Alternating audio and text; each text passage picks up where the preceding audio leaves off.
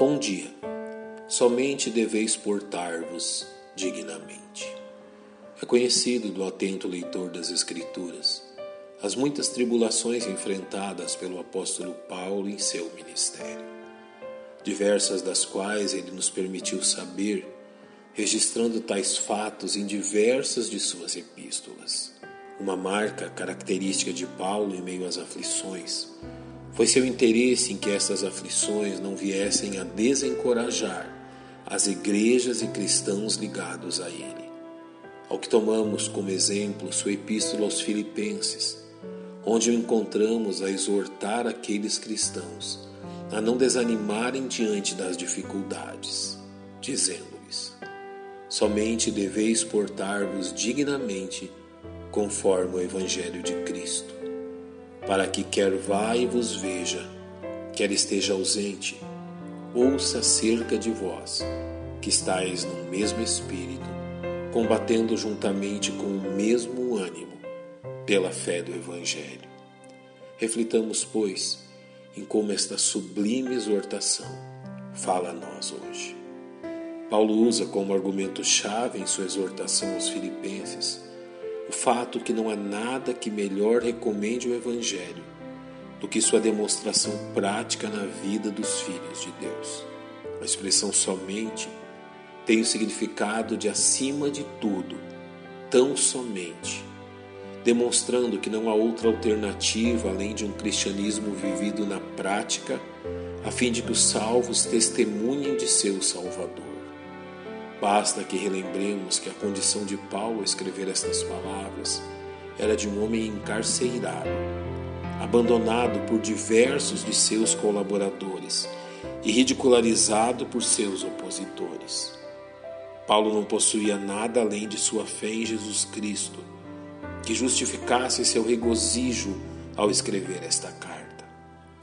Ele estava desprovido de tudo aquilo a maioria de nós reconhece como imprescindível, a fim de estarmos felizes.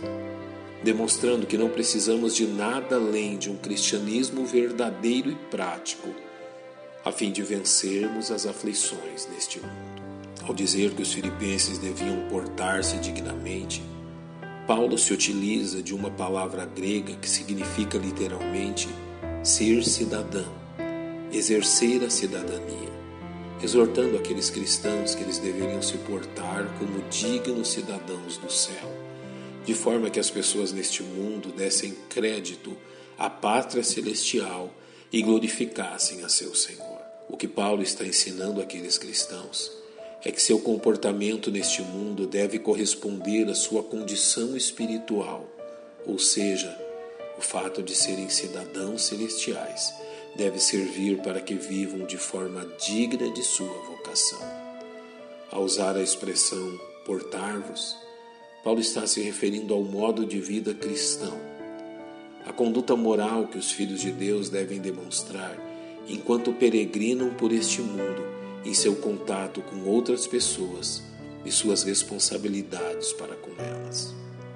A razão pela qual os filipenses deveriam se comportar como bons cidadãos, não estava na cidade de Filipos, mas sim na pátria a qual representavam. Este fato deveria servir de base para que agissem como bons membros da sociedade. Finalmente, Paulo diz aos filipenses que eles deveriam viver conforme o Evangelho de Cristo, ou seja, conforme a verdade revelada em Jesus o que nos remete a uma tríplice exigência, a qual os salvos devem estar atentos. Primeiro, todos os salvos devem viver em coerência com as exigências morais do Evangelho, ou seja, a santidade deve ser uma marca indelével em toda a conduta dos filhos de Deus. Igualmente, devem os salvos viver em gratidão pelo que Jesus fez por eles, reconhecendo que em si mesmos não possuem qualquer mérito que justifique o imenso amor de Deus por eles, assim como devem visar sempre, em todas as suas atitudes, o progresso do Evangelho. Em suma, o salvo em Cristo deve viver como alguém que está subordinado ao código de ética do céu, sua verdadeira pátria, como bem Paulo lembrou aos filipenses ao dizer: Mas a nossa cidade está nos céus, de onde também esperamos o Salvador, o Senhor Jesus Cristo. Pai, nós te louvamos pela instrução de tua palavra e agradecemos em nome de Cristo. Amém. Que Deus os abençoe.